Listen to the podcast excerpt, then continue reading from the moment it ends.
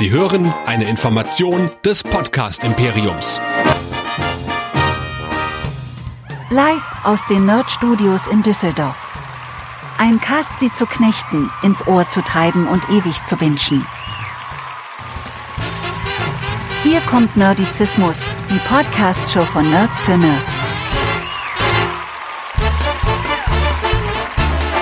Heute mit Game of Nerds, dem Fantasy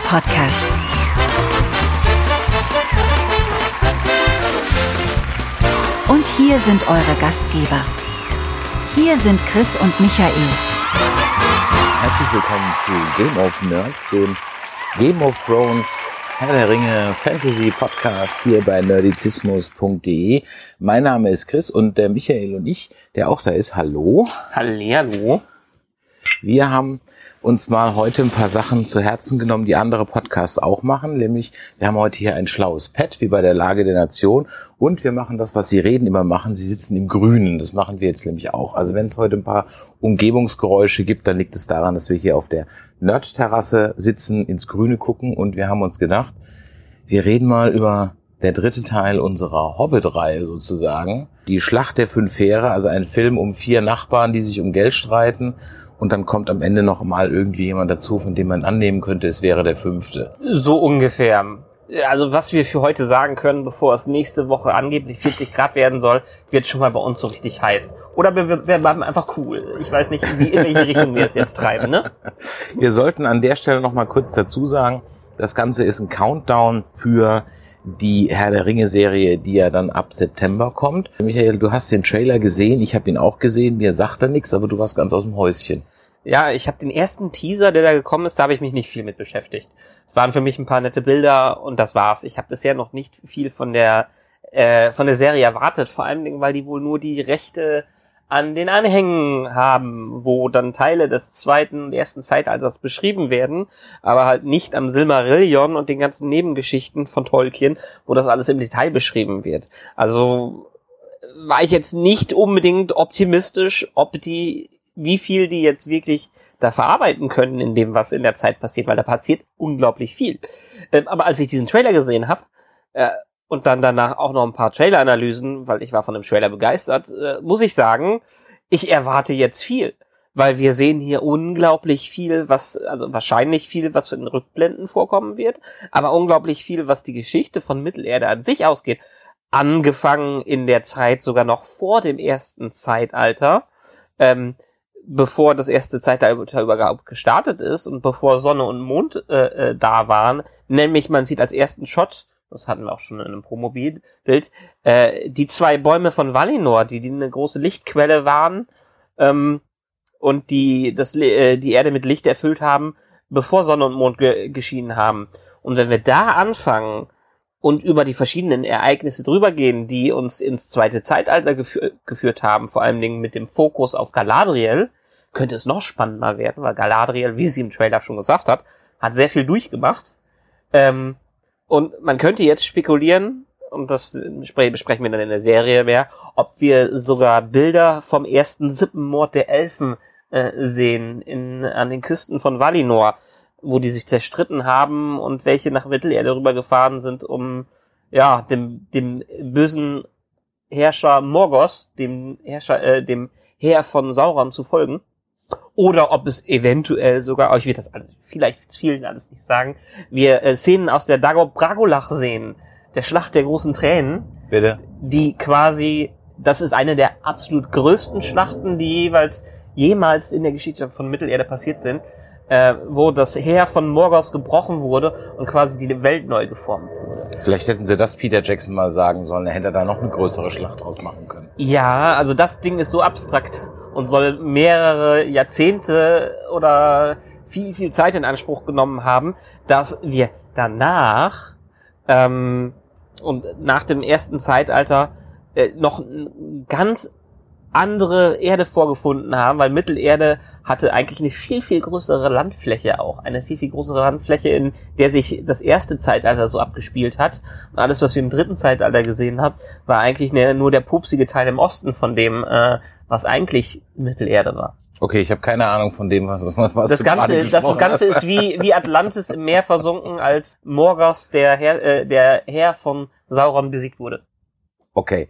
Äh, was mir aber aufgefallen ist äh, im Zuge des Herr der Ringe Trailers ist, dass der Hype Train irgendwie so langsam Fahrt aufnimmt, wohingegen der Game of Thrones Hype Train gibt's, ist, wird überhaupt schon gebaut? Haben die schon Kohle aufgeschaufelt auf den Tender? Haben die überhaupt schon irgendwas gemacht? Ich da außer einem Promo-Foto kann ich mich gar nicht und so, so einen reinen CGI-Trailer kann ich mich ehrlich gesagt gerade gar nicht Doch, die haben- Doch, es gab diesen einen Teaser Ja, mal. Ja, okay, gut. Aber seitdem ist nichts gekommen und wollten die nicht im August starten? Ja, also Ich guck so auf meine Uhr, könnte ein bisschen spät werden, ne? das Marketing könnte so langsam anlaufen, was das angeht. Ja gut, gab ein äh, paar Sachen, eine große Covergeschichte, glaube ich, im äh, Empire Magazine oder so. Äh, das war's, aber letztendlich so viel habe ich bisher auch noch nicht davon mitbekommen. Die größere News war eigentlich äh, die, dass, dass George R. R. Martin mal wieder ein paar Sachen hat fallen lassen, was Winds of Winter angeht. Er hat dann den Termin mal wieder verschoben. Nee, es gibt keinen Termin. also, die, bevor wir dann in Herr der Ringe ein, äh, einsteigen, die aktuellen News von, von Ride Faster, George R. R. Martin, sind, dass er immer noch dran ist, dass das wahrscheinlich eines der längsten Bücher äh, wird. Könnte wieder so sein, solange dass der sein Publisher sagt, nee, wir müssen das in zwei Bücher splitten. Ähm, er hat fast alle Tyrion-Kapitel abgeschlossen. Er hat irgendwann vorher mal gesagt, er möchte keine neuen ähm, neuen Charaktere einführen, die, die aus der Ich-Perspektive äh, sprechen. Also jeder in Game of Thrones in den Kapiteln spricht, äh, spricht ja aus seiner Perspektive. Eigentlich wollte er damit aufhören. Nein, hat er jetzt doch wieder gemacht. Aber er bezeichnet sich so ein bisschen als, ähm, was hat er für ein Wort ge genutzt? Als jemand, der das Buch äh, erfindet, während er schreibt, äh, erfindet, während er schreibt. Oh Gott, Also er der hat also auch Weg wieder erst keinen. Plan. Das Doch, er hat, an, einen, an er, hat, er hat einen groben Plan. er hat einen groben Plan. Aber ähm, er möchte halt erfahren, wie der Weg sich auftut, während er schreibt. Und deshalb meint er jetzt auch gerade, es wird ganz stark von der Serie auch abweichen, vor allen Dingen, weil Charaktere überleben und sterben, äh, die es entweder nicht in der Serie gab oder die in der Serie schon längst tot sind oder noch überlebt haben. Also wir können damit rechnen, sollte dieses Buch jemals rauskommen, jemals, ähm, dass wir schon eine ganz andere Richtung bekommen, als die Game of Thrones Serie es am Ende vermurkst hat. Gut, man könnte jetzt mit bösen Zungen sagen, ist vielleicht auch besser so, ja, dass unter Umständen das Ganze dann doch ein bisschen abweicht. Wir haben ein bisschen Feedback bekommen. Der Oliver schreibt uns, äh, hallo Michael, obwohl ich seit 40 Jahren mich massiv mit Tolkien befasse, kann ich dir sagen, du machst das absolut super und es gibt keinen Grund, dich zu entschuldigen. Liest du das jetzt bewusst so ironisch vor? Nein, das Sarkastisch eher. Nein, ich lese das vor, wie ich im Deutschunterricht alle Dinge vorgelesen habe, ja? bis ich irgendwann nicht mehr drangenommen wurde, um irgendwas vorzulesen. Ich weiß bis heute irgendwie nicht warum. Also, ähm, das Silmarillion ist nun mal ein schwieriges Kopfsteinpflaster und selbst ich nehme Herr der Ringe nicht so ernst, wie manche Leute es leider tun.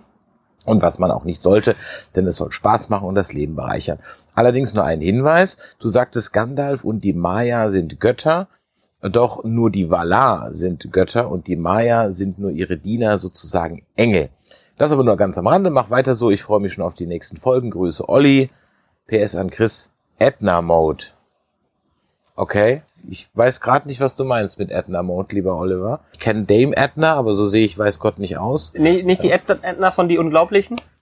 Vielleicht auch der, ja, Ja. das kann natürlich sein. Vielleicht meint er auch die. Also vielleicht schreibst du uns noch mal, was du meinst mit dem Edna Mode. Das wollte ich in mein Pad schon wegpacken, aber das brauche ich ja noch, denn da habe ich ja Aber lass mich meine- doch erst nochmal rea reagieren. Ja, natürlich diesen- darfst du reagieren. Ich rede ja nur, ich rede ja um die peinliche Stille nur zu überbrücken. Ähm, sehr nett, danke für das Feedback. Ja, also zumindest aus meiner Sicht hast du äh, äh, teils recht. Vielleicht kannst du mir auch nochmal gerne widersprechen. Äh, die Maya sind halt eine niedrigere Klasse von Göttern.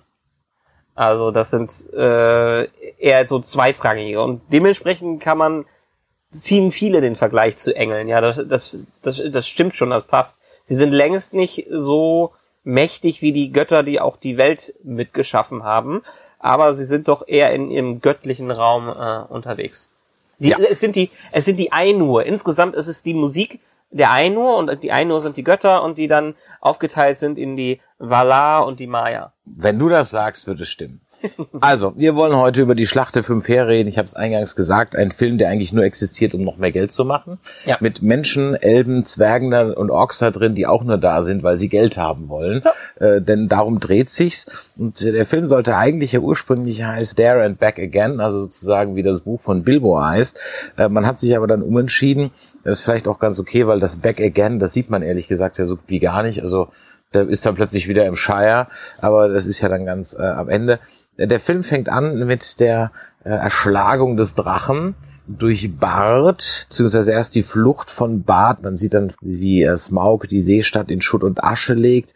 Und dann habe ich mich gefragt, hm, ob die Kollegen von Game of Thrones sich vielleicht das mal angeguckt haben, wie man sowas macht, um dann gedacht haben, boah, und das machen wir jetzt dann beim Red Keep einfach mal fünf. Ich habe mir vor allen Dingen gedacht, dass, ja gut, es ist ein Feature-Film, der deutlich mehr Budget hatte als Game of Thrones.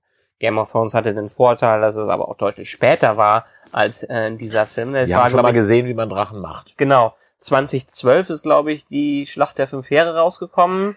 Und waren wir irgendwie bei 2017 oder 19. 18, 19, wo dann äh, das Finale von Game of Thrones rauskam. Ehrlich gesagt, mir gefallen vom CGI her Drogon und Co. besser und auch die Zerstörung von dem Ganzen. Da sah doch teilweise schon sehr mittelmäßig aus. Auch wenn ich sagen muss, dass mir äh, dieser Teil im Film eigentlich einer der besseren in Erinnerung geblieben sind, weil irgendwie ist es sowieso der ganze ganze Film. Ich bin, ich habe ja gesagt, bei den letzten Teilen bin ich extrem oft eingeschlafen.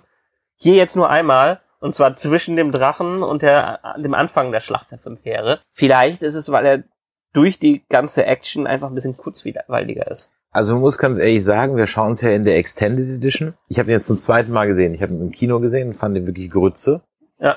Und habe ihn jetzt nochmal zu Hause, habe diesmal extra die Leinwand angemacht und dann in der Extended Edition gesehen. Und ich sagen, muss mal sagen, das ist jetzt kein Meisterwerk, aber ich fand den jetzt gar nicht so scheiße, wie ich den in Erinnerung hatte. Ja. Und ich glaube, das lag zum großen Teil auch daran, dass hier wirklich an der Extended Edition einfach essentielle Dinge hinzugefügt wurden, die im Gegensatz zu den anderen erweiterten Szenen bei Herr der Ringe oder auch bei Hobbit vielleicht eher so ein bisschen, ja, noch ein bisschen mehr Fleisch am Knochen, aber nicht wirklich nötig, sind das hier teilweise Dinge, die hinzugefügt wurden, die essentiell waren.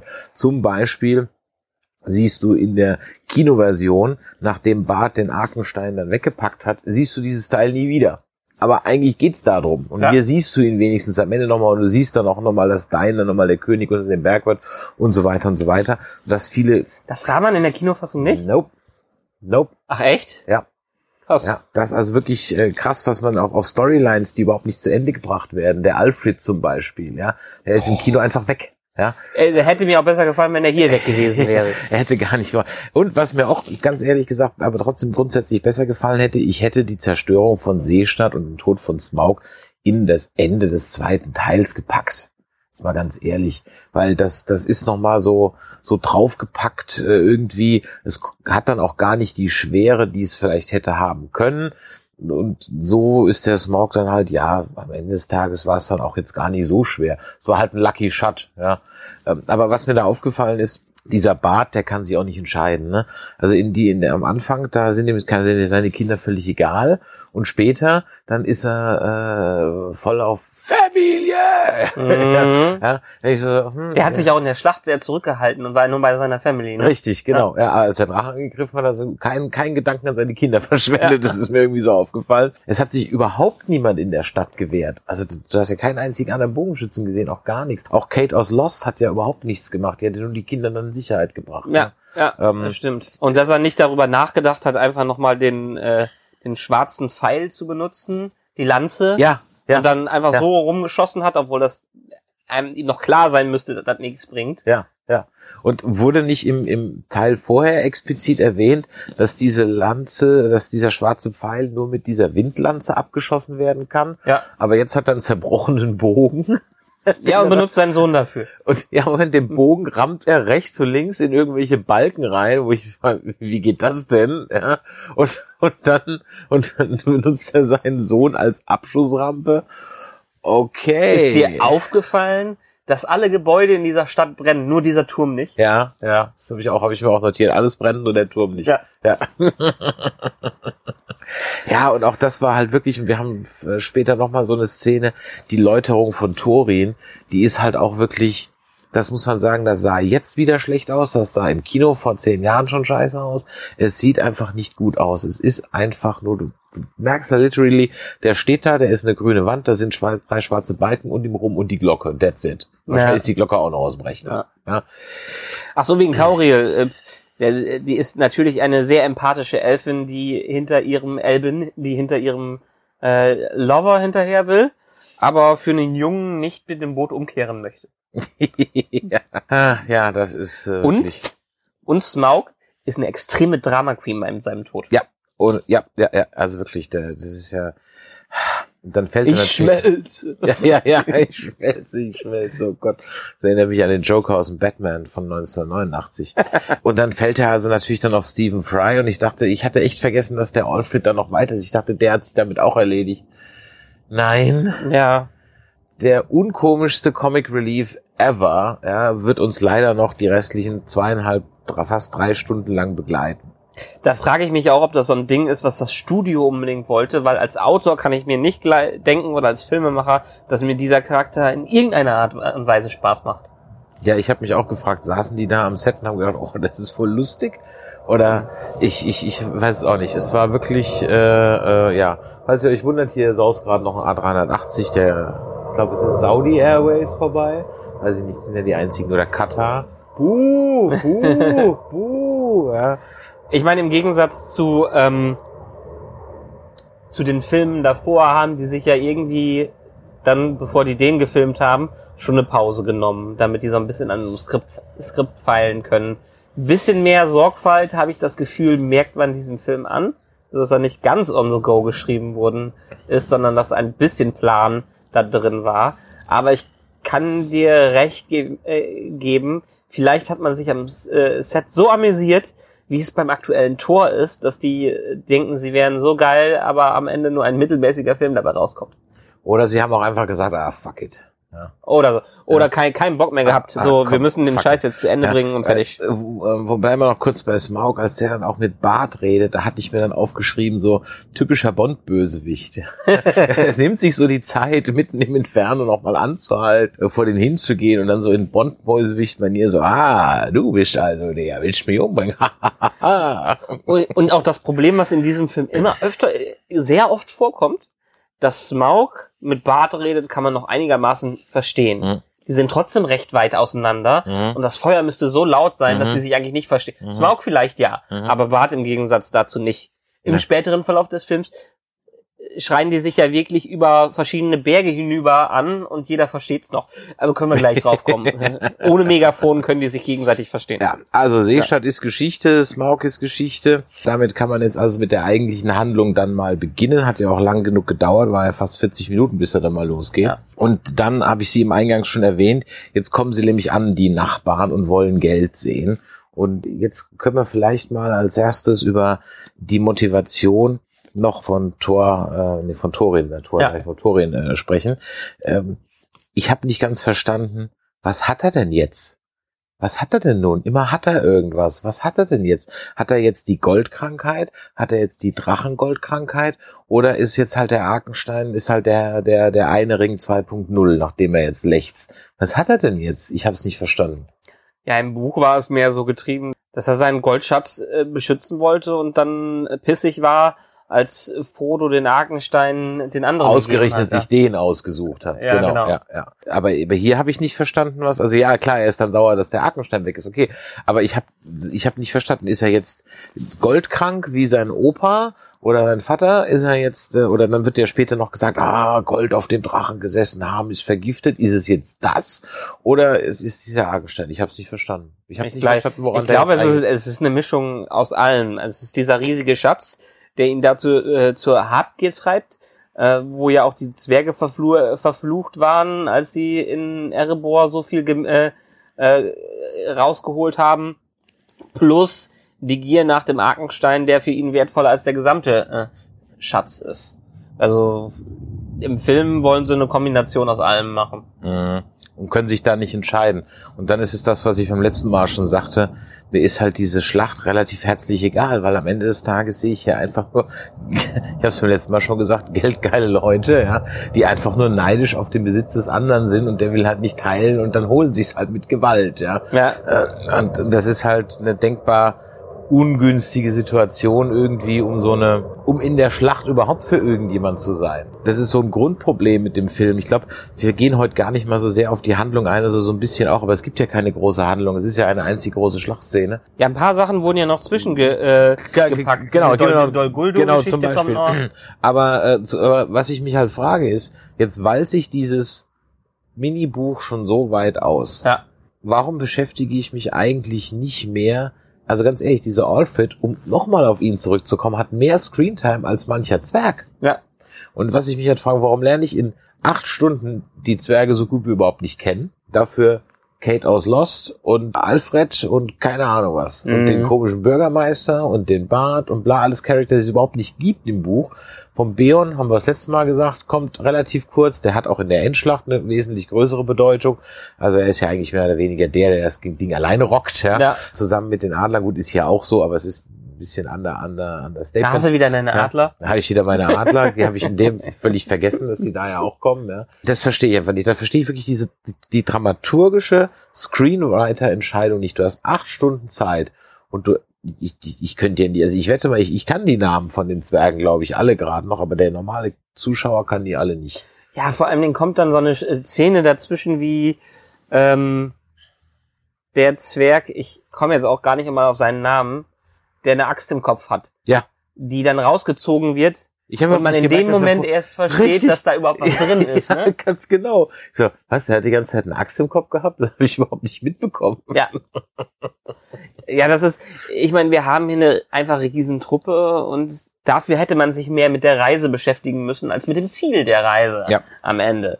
Und äh, ja, das, Zum Beispiel auch hätte man ja ein bisschen aufbauen können, dass Balin davon träumt, mal Moria zurückzuerobern. Weil immerhin sehen wir in Herr der Ringe ja sein Grab dann. Ja? Ja. Hätte man auch zum Beispiel das mal reinbringen können und mal ein bisschen da drauf rumreiten oder halt eben auf diese Achsgeschichte äh, und von mir aus eben noch irgendwie mal erklären, warum die einen hübsch und die anderen nicht hübsch sind. Ja? und hinzusagen, ähm, äh, und vor allem muss ich ja dann im Laufe der Schlacht auch plötzlich annehmen, dass Balin sterben soll und sich opfert.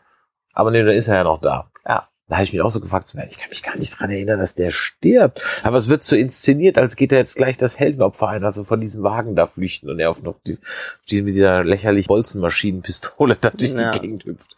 was, Ja. was mir aber noch vorher aufgefallen ist, ich meine, viel von dieser Schlacht ist einerseits an Tag, was okay ist, endlich mal keine Schlacht bei Nacht, ist so ungefähr. Mhm. Aber mir ist extrem dieser Kontrast bei den Tagesszenen aufgefallen, im visuellen. Ist dir das auch aufgefallen auf deiner Leinwand? Die haben einen ganz krassen, seltsamen Kontra Kontrast mit drin. Das ist alles so hochgezogen, als sähe das aus, wie diese alten 16-Bit-Farbenvideos in Videospielen, wo sie noch nicht die ganze Farbbreite benutzen konnte, wie bei Wing Commander, die Zwischensequenzen so ungefähr. Und das ist da dermaßen hochgezogen worden vom, vom Licht her, vielleicht ist es mal auf meinem OLED mehr aufgefallen als die auf der Leinwand, dass mir das schon in den Augen wehgetan hat. Nee, aber mir ist wohl dieser komplette, das, der ganze Film und der noch extrem mehr als die anderen, fühlt sich halt an, noch mehr an wie eine Zwischensequenz aus einem Blizzard-Spiel. Ja. Es ist teilweise so, auch überall noch mal so fünf Filter drüber und alle Elben haben einen Glow drüber und, oh, und, ei, ei, ei. Und teilweise ist es halt auch wirklich dann auch echt in manchen Dingen schlecht. Und was irgendwie auch völlig untergegangen ist, dass man anscheinend irgendjemand mal gefragt hat, äh, der sich vielleicht mit so Schlachten und Schlachtordnungen auskennt, ja, weil was du da siehst, ist halt himmelweiter Unsinn, ja, himmelweiter Unsinn. Und wo ich wirklich, also ich habe ja vorhin gesagt, ich fand ihn jetzt gar nicht so schlecht wie in der Retrospektive, aber trotzdem war es, weiß Gott, kein guter Film. Und es gab mehr als einen Facepalm-Moment. Zum Beispiel, was mir aufgefallen ist, da machen die Zwerge machen so eine Phalanx. Ja. ja. Und die sieht ja recht stabil aus mit den ganzen Schildern und so weiter. Und dann, dann- hüpfen die Elben und dann drüber. hüpfen die Elben drüber. nee, der- der Sinn von dem Ding ist, dass die Orks sich erstmal daran abarbeiten und das, was übrig ist, das holt ihr euch dann. Ihr springt da nicht drüber, ja. Ah. Und kann es sein, dass dieser, der, der Dane, der im Englischen übrigens Dane ausgesprochen wird, also falsch ausgesprochen wird, nur im Deutschen, ähm, das, äh, der der kommt komplett aus dem Rechner, oder? Ja, da ist ein Schauspieler hinter, aber irgendwie ist der äh, größte Warum Teil des Gesichts denn? aus dem Rechner. Ich habe irgendwann mal eine Doku dazu gesehen, habe mir aber auch da in der Doku schon gedacht, das ist Schwachsinn, die Begründung, die die genannt haben. Deshalb habe ich sie mir auch gar nicht gemerkt. ja, völlig, völlig unnötig, warum man so ein... Und, und das Krasse ist, man merkt auch bewusst, dass die dann an Stellen nicht das Budget hatten, um ihn weiter auftauchen zu lassen. Mhm. Weil wenn er fest in der Kamera ist, drehen sie ihn eher nach hinten, sieht man ihn von Ja, hinten ja, oder genau. von der Seite, damit man ja nichts ausgibt, damit er von vorne zu sehen ist. Ja, also auch die Cinematografie in dem Film ist nicht gut. Egal wo du bist, es scheint halt so, als hätte halt Peter Jackson, also das, oder ist das vielleicht dann auch diese, es muss aussehen wie die Herr der Ringe, da hat er halt viel mit solchen Kameraflügen gearbeitet. Also ist hier jede Szene wird mit so einem Kameraflug, jede Szene wird mit so einer Kamerafahrt eingeläutet. Das ist wirklich, du denkst so, okay, ich hab's verstanden, ihr habt einen schönen Kran, ja, habe ich, habe ich verstanden. Also es ist wirklich schon schlimm. Und auch im Schnitt teilweise wird, also im, im Deutschen kommt das gar nicht so rüber, ähm, weil die Synchro dann teilweise noch ein bisschen was rettet, aber im Original ist das wirklich so, dass in laute und leise Szenen mitten in den Ton reingeschnitten wird. Also Mhm. ganz, ganz, ganz, also handwerklich auch wirklich auf einem Niveau, ich sage, okay, das war, habe ich so überhaupt nicht mehr in Erinnerung gehabt. Und das zusammen mit dem Super Mario Legolas plus plus plus plus plus hinterlässt bei dem Ding einen faden Beigeschmack, wurde, und dann sind wir wieder bei dem, was wir die ganze Zeit sagen, schneid das Ding auf drei Stunden zusammen, alle drei Filme und es ist okay. Ja.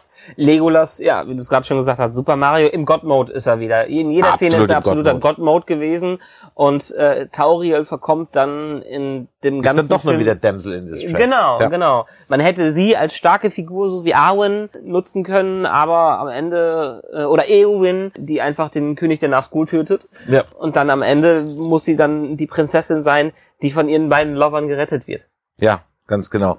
Und dann auch dieses, dieses, also es gibt so ein, es gibt ein Bild, das sind Kili, Tauriel und Legolas wortwörtlich im Dreieck inszeniert, ne? Ja. Ah, und das ist halt alles so, okay. Und, und Okay. es ist ja, man muss ja sagen, die Fans könnten sich darüber beschweren, wenn sie es anders gemacht hätten, dass es vielleicht im Buch genauso beschrieben ist. Aber wir haben hier einen Charakter, der nicht mal ansatzweise im Buch vorkommt. Also hätte man die Chance nutzen können. Und da wird einem erst recht bewusst, wie viel Einfluss das Studio auf gewisse Charaktere hatte. Ja, absolut.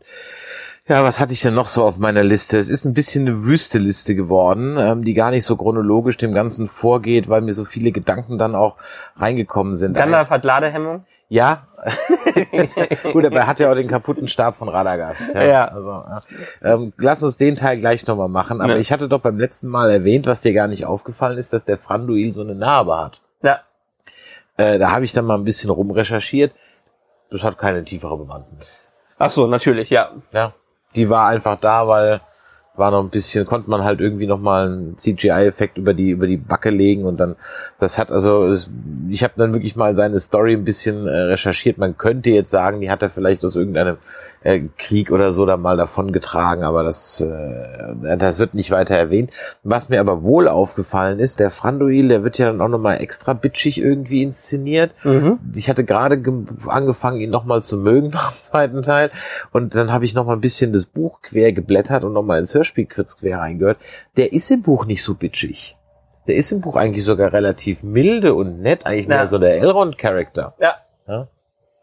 Also das ist, äh, ist mir auch irgendwie so aufgefallen. Und dann, der hat dann also was gegen die Liebe von Tauriel, gegen die Liebe im Allgemeinen, weil seine Frau gestorben ist von Sauron. Was Ja. uns, okay, was uns dann wieder jetzt zu deinem, was du gerade erwähnt hast, von den Orks von Minas, whatever, bringt. Oder hast du gerade eben irgendwas noch erwähnt? Ähm, nö, aber wir, wir können ja generell mal darüber reden, wer diese äh, fünf Heere denn im Buch sind und wer die im Film ja, sind. Ne? genau. Also ich, weil ich habe auch dazu einige. die- Es gibt die Experten streiten sich, wer das fünfte Heer ist, habe ich festgestellt. Genau.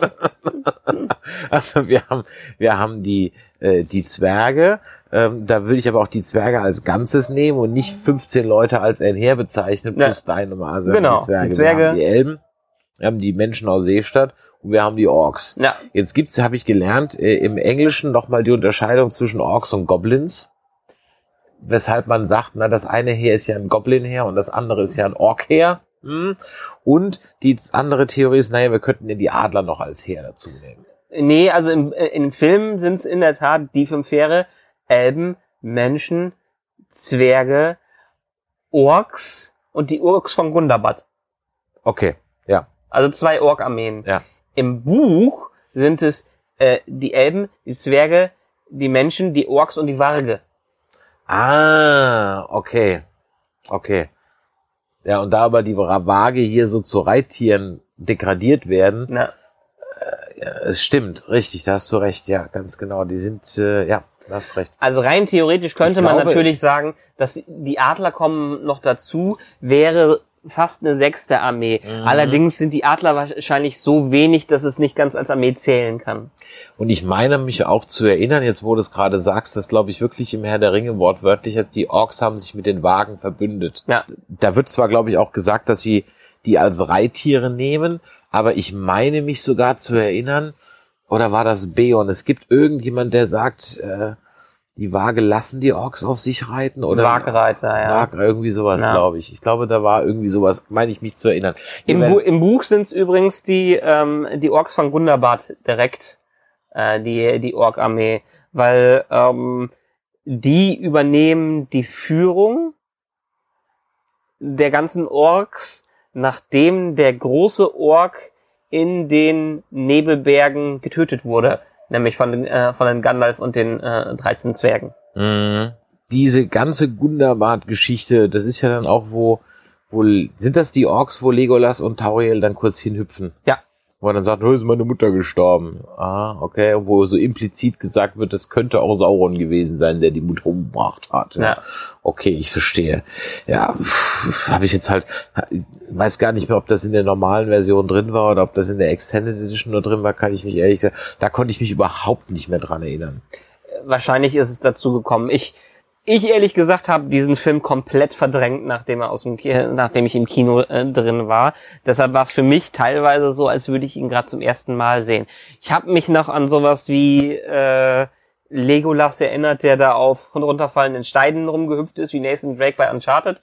Ähm, aber alles andere war mir fast gar nicht mehr in Erinnerung. Mir war noch in Erinnerung, dass äh, Frodo die meiste Zeit im Film wach ist, während er im Bilbo. Buch äh, Bil Bilbo, Entschuldigung, ich bin schon, äh, ich höre schon der Herr der Ringe äh, wieder. Übrigens von es äh, neue Herr der Ringe wäre wär so im Englischen von Andy Serkis eingesprochen, nachdem er ein paar vor ein paar Jahren mal so eine Live-Lesung vom Hobbit gemacht hat, wo er etliche Stunden wirklich durchgelesen hat für einen guten Zweck, hat er dann auch noch mal den Herr der Ringe aufgenommen. Den höre ich gerade durch mit ihm, großartig gesprochen.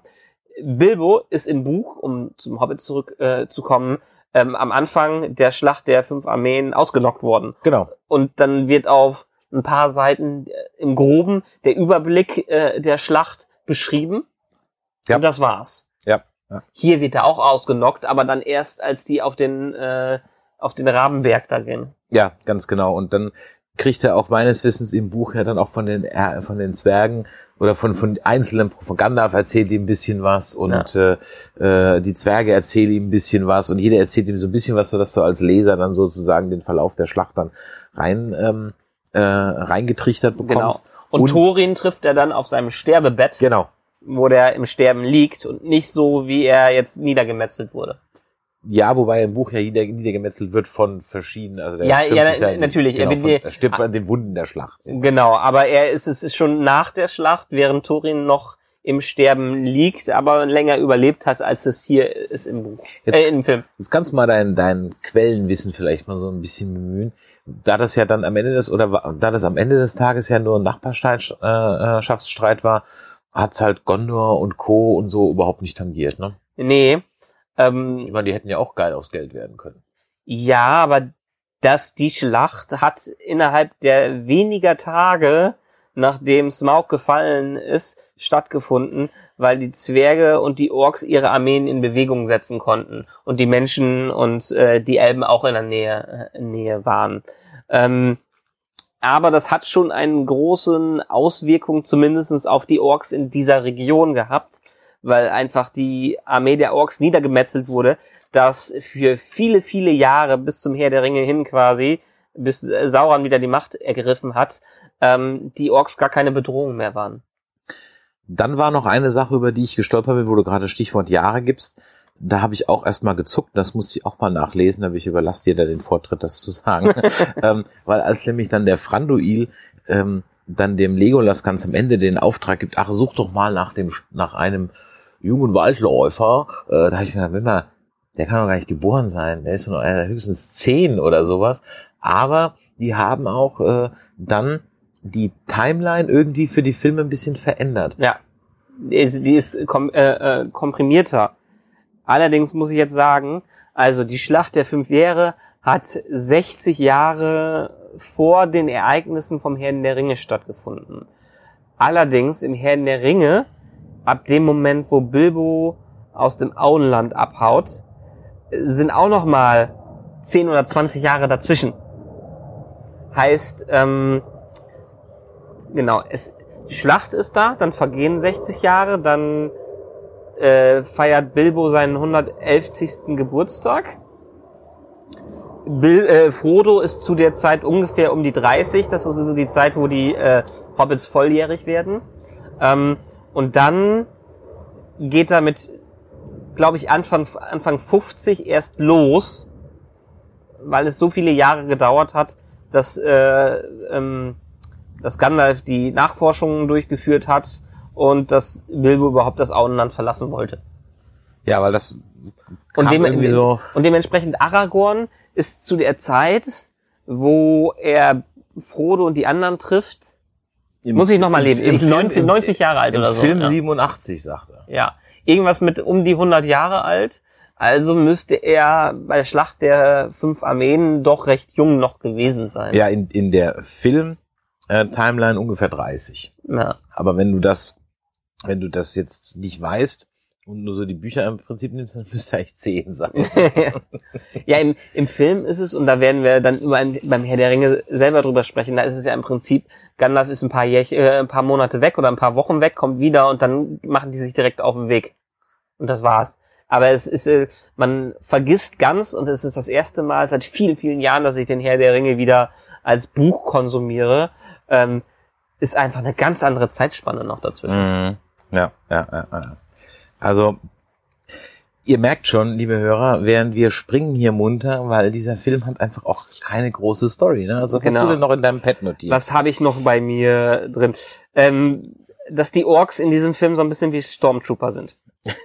Also das ist, das ist typisch. Die sind, die sind quasi so äh, Hulks, die unterwegs sind, richtig groß. Die können die alle anderen niedermetzeln. Äh, aber selbst ein kleiner Hobbit schafft es mit ein paar Steinen, die umzuwerfen, so ungefähr. Am Ende, wenn es in die Schlacht geht, sind die dumm wie Brot, wie die Storm äh, Stormtroopers. ähm, Gandalf hat seine schöne Ladehemmung, wo ich auch gedacht hat, ähm, ja, okay, das ist vor allem der Stab, den er ja auch im Herr der Ringe noch, noch weiter benutzt. Ähm, Legolas hat seinen God-Mode. Äh, die verstehen sich am Anfang der Schlacht über das gesamte Schlachtfeld, ohne äh, große Speaker zu benutzen, irgendwie in der Art und Weise. Äh, Tal, also die Stadt Tal, Mhm. ist, äh, erinnert einen wirklich in der Konstruktion stark an Minas Tirith Mhm. Ja, ja. auch diese Ringe, die eingesetzt Ja, werden ja. Äh, dabei. Aber das kann dadurch sein, dass es halt wirklich die Menschen konstruiert haben, weil das einfach die ähm, Architektur der Menschen auch zum gewissen Teil war. Und Dol Guldur. Ja, Da hatte ich ja letzte Mal noch gesagt, da wollte ich noch so ein bisschen auch die Timeline aufklären. Genau, sei doch mal so nett, mach das mal, weil da hatte ich mir, und das wäre jetzt auch der Punkt gewesen, da haben wir nämlich dann Saruman, Galadriel und, El und Elrond sozusagen als Geisterjäger. Ja. Ähm, wahrscheinlich, weil sie Magic Weapons haben, können sie gegen Geister kämpfen, die dann auch sterben, wenn sie die Klippe runterfallen. So, okay, dann lösen sie sich auf, warum auch immer. Das war aber dann, waren das jetzt dann die Ringgeister, die man dann später nochmal sieht? Waren Ja. das die gleichen? Okay. Ja. Das, die waren also nicht wirklich weg, die sind nur dann, haben wir gedacht, ach nee, da haben wir jetzt keine Lust zu kämpfen. Die, die Sache ist, die Nazgul werden erst später in Dol Guldur eingesetzt, eigentlich von Sauron. Ähm, und die ganze Dol Guldur-Geschichte spielt eigentlich vor dem Hobbit und nach dem Hobbit. Okay. Dass das, äh, dass äh, der Weiße Rat äh, Sauron aus Dol Guldur vertreibt, das passiert nach der Schlacht der fünf Heere. Und das ist, ähm, es ist weiterhin so, dass äh, vor dem Hobbit Gandalf dahin geht, weil er vermutet, dass da ein bisschen Murks läuft, den Vater von Thorin findet, Mhm. der ihm dann den Schlüssel für die Hintertür gibt. Mhm. Ähm, und dann, weil Gandalf rausgefunden hat, dass äh, Sauron da unterwegs ist, will er den Weißen Rat informieren. Aber Sauron, äh, nee, Saruman, Saruman sperrt sich noch gegen das Ganze. Mhm. Ähm, und dann passieren die Sachen im Hobbit und danach schafft es äh, dann ähm, und Gandalf möchte halt, dass die Orks und ähm, äh, Smaug sich nicht verbünden für Sauron und treibt die deshalb daraus, hilft mit Hilfe der Zwerge und allen anderen und am Ende kann der Weiße Rat davon überzeugt äh, werden, wenn ich es jetzt richtig in Erinnerung habe, äh, dass die wirklich in den Düsterwald reingehen und Sauron vertreiben. Und wer ist jetzt alles in dem Weißen Rat? Sind das nur diese Zauberer oder ist da auch so Galadriel und der ganze Spökes dabei? Ähm, aus den Büchern habe ich gerade wirklich nur im Kopf, dass die Zauberer dabei sind. Okay. Ja. Also der, der Radagast und der Ja. Ga- Gandalf und Saruman und so weiter. Aber ich kann mich auch ehrlich gesagt gerade irren, da will ich jetzt nicht meine Hand für ins Feuer legen. Äh, da bin ich nicht. Ich hatte, ich hatte mir vor, vorher noch mal so ein, so ein Ding in meinem Handy aufgerufen, wo so hier ist nämlich auch die Zeit, äh, Zeit die Schlacht der fünf Ehre, Heere schlägt fest. Ähm, dein der zweite bekommen wird äh, König unter dem äh, Berg und dann findet die äh, Attacke auf Dol Guldur statt und das weiße, äh, der weiße Rat ähm, holt den raus. Gandalf, Saruman, Radagast, Elrond und Galadriel sind Teil Okay. des äh, Weißen Rates.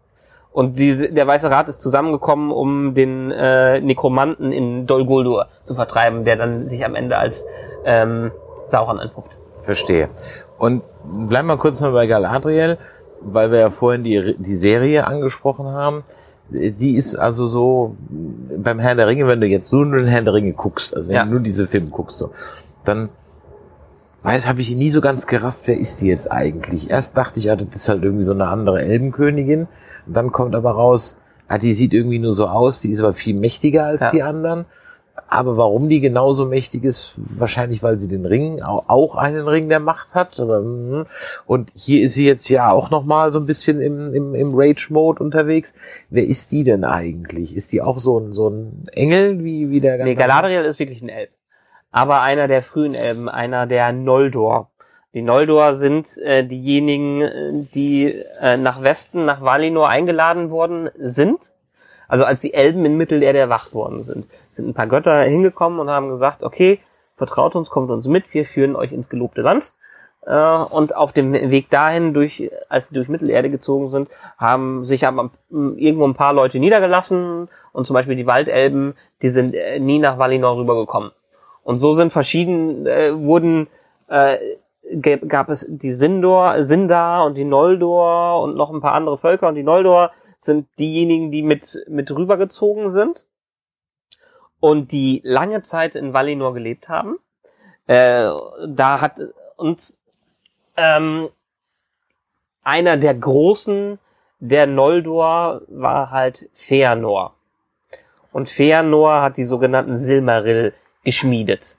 Und das sind, die sind aus dem Licht der zwei Bäume, die man in den Trailer sieht, geschmiedet. Und das sind quasi ähm, die Edelsteine, die aus sich heraus leuchten und noch das Licht der Bäume mit drin haben. Also quasi eines der größten Wertstücke, die jemals in äh, ähm, dieser Welt bestanden haben. Es gab drei Silmaril und ähm, die hat Morgoth, der dunkle Lord, geklaut, als er auch die zwei Bäume zerstört hat.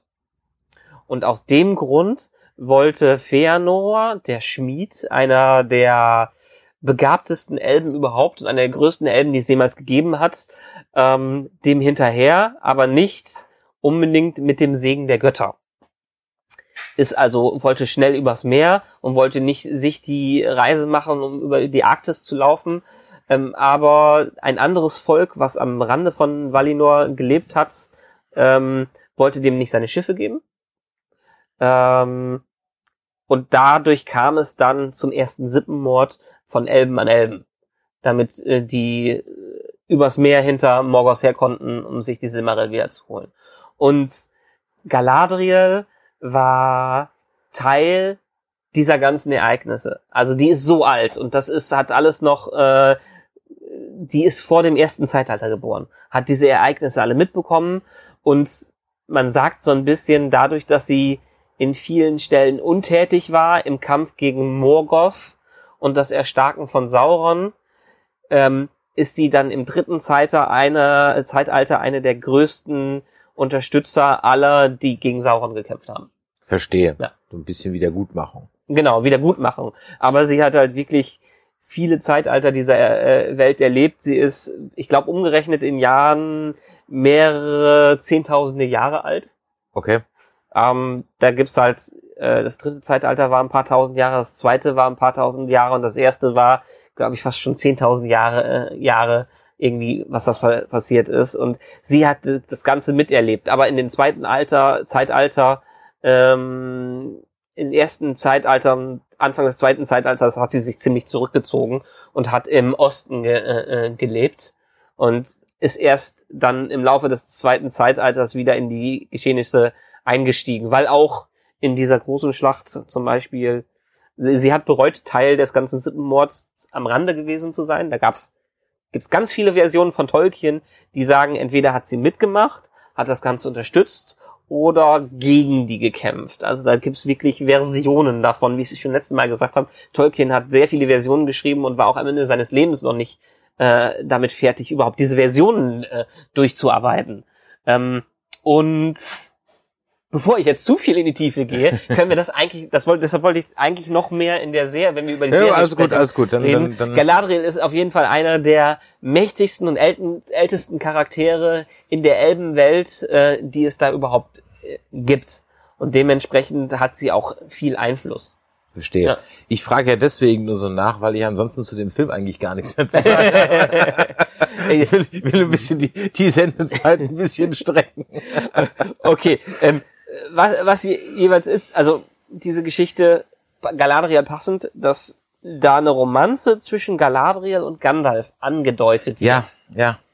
ist eins der kuriosesten Dinge, die die in diesen Film eingebaut haben. Wie noch kurioser als äh, Kate von Lost und der Zwerg. Ja, weil ich glaube, es gibt nicht noch mal, noch nicht mal einen Ansatz in den Tolkien-Geschichten darüber, dass da irgendwas gelaufen sein könnte. Also man, man hat Gut, viel, würde, würde der Film heute gemacht werden, würden sie wahrscheinlich was mit Radagast andichten. also man hat viele Geschehnisse, wo die Elben sich auch hohe Elben sich zum Beispiel mit den Menschen zu, zusammen und gepaart haben oder die Götter sich mit den Elben gepaart haben und sowas äh, in der in der Richtung. Aber das äh, das ist mir vollkommen fremd und auch diese ganze also ist irgendwie wie so ein Nebengedanke diese ganze Dol Guldur Geschichte, die die da mit reingebracht haben und dann wird Gandalf so gerade von Radagast gerettet und in der nächsten Szene ist er schon wieder fit auf dem Pferd. Mhm. Ja, ja, ja. Da habe ich mir auch gedacht, wenn so schnell wie du fit bist, hättest du auch mitkämpfen können. Ja, genau. Das war so genau. auch irgendwie sehr seltsam. Und ich habe aber dann, man sieht auch gar nicht, wie die eigentlich da rauskommen. Ne? Man verlässt diese, diese Truppe, wie sie die, die Ringgeister bekämpfen und dann sind die auch weg. Ja, So. Genau. Die kommen auch nicht mehr. Nö, das die kommen auch nicht mehr. Ja, das ist alles ein bisschen. Ja, ich hatte mir jetzt am Ende hier noch, wie gesagt, ein paar Sachen einfach nur noch notiert und ich glaube einfach, der, dass das Problem dieser ganzen drei Filme, man hat halt versucht, ein Kinderbuch mit Kinderbuchlogik in die Tonalität eines doch ernst gemeinten und sich selbst ernst nehmenden Fantasy-Abenteuers äh, wie der Herr der Ringe zu packen. Und das funktioniert schlicht und ergreifend nicht. Ich glaube, die Grundidee war einfach schon schlecht. Ja. das überhaupt so umzusetzen. Vielleicht wäre es als Animationsserie besser gewesen für Kinder auf, auf Nickelodeon oder Ja. so. Ich meine, wir haben in unserer ersten Folge darüber gesprochen, wie die Produktion einfach von dem ganzen Film gelaufen ist. Und es war sehr unglücklich und es war äh, sehr schlecht, was das quasi am Ende Peter Jackson unvorbereitet in diesen Film reingehen musste, obwohl er sich nach dem Herr der Ringe geschworen hat, eigentlich sowas in der Art nicht nochmal machen zu wollen, weil das einfach so viel Energie einnimmt. Und dann innerhalb von ein paar Wochen, ein paar Monaten diese Trilogie zusammenzustellen, in der er wieder dann drei, vier, fünf Jahre seines Lebens reinhaut, da kann ich schon verstehen, dass der äh, Gallensteine davon bekommen hat und äh, komplett frustriert war. Ja. So wie wir als Zuschauer auch zurückgelassen werden. Boah, äh, du, ich war so froh, als ich diese Filme durch hatte. Gut, ähnlich wie du es gerade gesagt hast, ich bin positiver aus dem zweiten Schauen dieses Films rausgekommen. Vielleicht lag es an der Mhm. Extended-Version, als ich da aus dem Kino rausgekommen bin. Und ehrlich gesagt war es für mich auch dann gefühlt der kurzweiligste von allen und vielleicht auch deshalb, weil er nicht so viele Dinge, die gesetzt waren im Buch, verwurstet hat, weil einfach nicht so viel da war und was versucht hat, so ein bisschen was Eigenes in dieser Schlacht zu schaffen. Vielleicht verzeihe ich diesem Film deshalb ein bisschen mehr. Kannst du dem Film denn diese Würmer verzeihen? Die Wehrwürmer? Also die Doom-Würmer. Ja, genau. Ja. Basically. Ja. Ah, Boah. Ist dann so. Die mussten in Filmlogik eine Möglichkeit finden, wie sie vom Herr der, vom zweiten, vom ersten her überrascht werden. ja. Irgendwie so. Ja, Ja. daher. Deswegen können sie sich dann unter der Erde durchbuddeln und dann kommen dann diese Würmer raus. Ja. Genau. Du siehst, ich habe mal hier in äh, meinem Atlas von äh, Mittelerde aufgeschlagen, wie der eigentliche Ablauf der Schlacht war. Mhm. Der fünf Armeen. Und da hatten die schon etliche Tage Zeit, äh, sich vorzubereiten und etliche Tage, diese Schlacht überhaupt zu schlagen. Also ihr könnt das jetzt hier nicht sehen, liebe Hörer, aber es ist ein, eine, eine maßstabsverkleidete äh, verkleidete Karte, wo also wirklich alle eingezeichnet sind. Also wo kommt der Beon her, wo kommen die Adler her, Orks, Wölfe. Ach, guck mal an, stimmt. Ich glaube, das waren nämlich in, ich meine auch, dass, hier steht ja gar nicht Waage, sondern Wölfe. Interessant. Ja. Nein, das Buch ist schlecht, das ist weg. Da steht ja Wölfe und nicht Vage, das ist, das Ja. ist ja hier keine vernünftige Quelle. Ne? Na, das kann auch durchaus sein, dass das Unterschiede, äh, sind. Also das ist schon eine, das ist schon eine, eine wunderbare äh, Quelle. Und alle, die sich zumindest ansatzweise mit der Geografie und der ganzen Zeitlinie in dem Ding beschäftigen wollen, die können sich den historischen Atlas von Mittelerde holen. Es macht auch Spaß, einfach da so ein bisschen äh, durchzublättern. Wie du siehst, ist hier so Hobbit und Herr der Ringe, Ja. so der letzte Teil. Und der größte Teil ist einfach auch nochmal, was im zweiten Al Zeitalter und im ersten Zeitalter überhaupt passiert ist und wie zum Beispiel das äh, die Welt vorher und nachher aufgebaut wird, was da äh, was da passiert was da passiert ist. Also ein Buch, das dir noch sehr viele Dienste leisten wird, wenn wir dann über die Serie sprechen. De definitiv, definitiv. Also deshalb, ähm, wenn ich das hier mal sehe, Weißt du eigentlich, dass Ja. hier wochenlang kein Kranken- oder Wagen oder Polizeiwagen vorbei werden? Aber Ja, genau ja- dann, wenn wir eine ja immer Aufnahme so, machen. Ne? ist ja immer so, ne? Das äh, hier, das ist das ist ein ganzer Teil. mhm. Wenn ihr das sehen könntet, ähm, haben wir einen ganzen Teil des Kontinents, den es heute nicht mehr gibt. Das, äh, das ist alles, das ist alles weg später. Das Okay. ist alles im Meer, Meer versunken. Klima. Climate Change is real. Genau. So. Hier, sind, hier sind die blauen Berge, die ja fast schon äh, in der normalen Mittelerde-Karte an der, am See, äh, an, äh, am Meer sind. Okay. Und dementsprechend, das ist eigentlich die eigentliche Heimat der Elben. Und das hier oben ist äh, im Norden ist ein ganzes äh, Revier von dem dunklen Herrscher Morgoth. Die Eisenberge, okay, Ja. ich verstehe. Ja, liebe Hörer, was soll man jetzt sagen? Ihr merkt schon, wir sind nicht ganz auf unsere fast epischen zwei Stunden gekommen wie das letzte Mal. Ähm, aber wir haben es jetzt mehrfach gesagt, so viel gibt der Film halt gar nicht her. Nehmt es jetzt als Abschluss der kleinen Hobbit-Filme. Wir werden uns jetzt mit Freuden den Herr der Ringe-Filmen widmen. Auch die werden wir, wenn ihr die mit uns gleich, zeitgleich verfolgen wollt, natürlich in der Extended-Version gucken. Ich habe die jetzt äh, auf Blu-ray endlich mal, weil ich hatte sie bisher immer nur auf DVD. Gucken, ob es da noch mal ein neues bildmäßiges Aha-Erlebnis gibt. Was guckst du es auf UHD oder Ja, was? die Blu-ray hat auch ein paar Farbkodierungsprobleme. Deshalb eigentlich die UHD-Version ist so ein bisschen die ultimative Version aktuell. Die gibt's auch sau oft ganz günstig bei iTunes äh, zum Holen. Okay.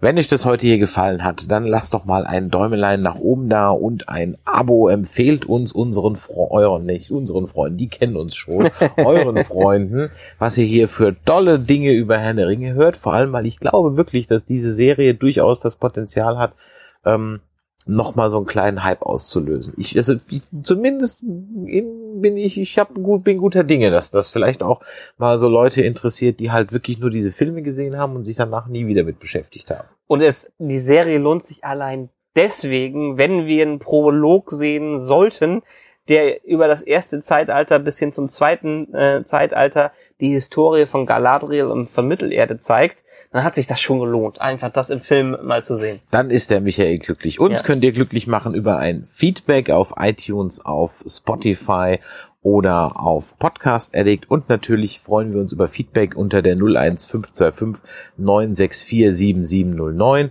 info at nerdizismus.de und natürlich auf nerdizismus.de slash Discord. Da freuen wir uns auf eure Nachrichten, euer Feedback, was ich nicht gewusst habe, was der Michael falsch gesagt hat, korrigiert uns, ähm, werft eure Theorien rein, was ihr hofft euch von der Serie und dann hören wir uns hier auf diesem Feed wieder, wenn wir dann über den Herrn der Ringe eine unerwartete Reise reden. Und da, nein, nein, nein, ja, siehst Ja. du, gotcha, gotcha. die Gefährten, bitteschön. ja, ja, genau. Den, Die- den ersten Teil der epischen drei Teile Herr der Ringe-Reihe, die mir immer noch positiv in Erinnerung bleibt und wo ich so dermaßen Bock habe, mir das äh, anzuhören. Und als äh, zur Feier des Tages Genau. Trinken wir jetzt das, was wir hier bei Nerdizismus ja immer gerne Ja. machen, wenn wir draußen sind. Einen Killepitch auf dich, Michael, auf euch, liebe Hörer. Und in diesem Sinne, bis zur nächsten Folge von Game of Thrones. Hölzerchen, tschüss.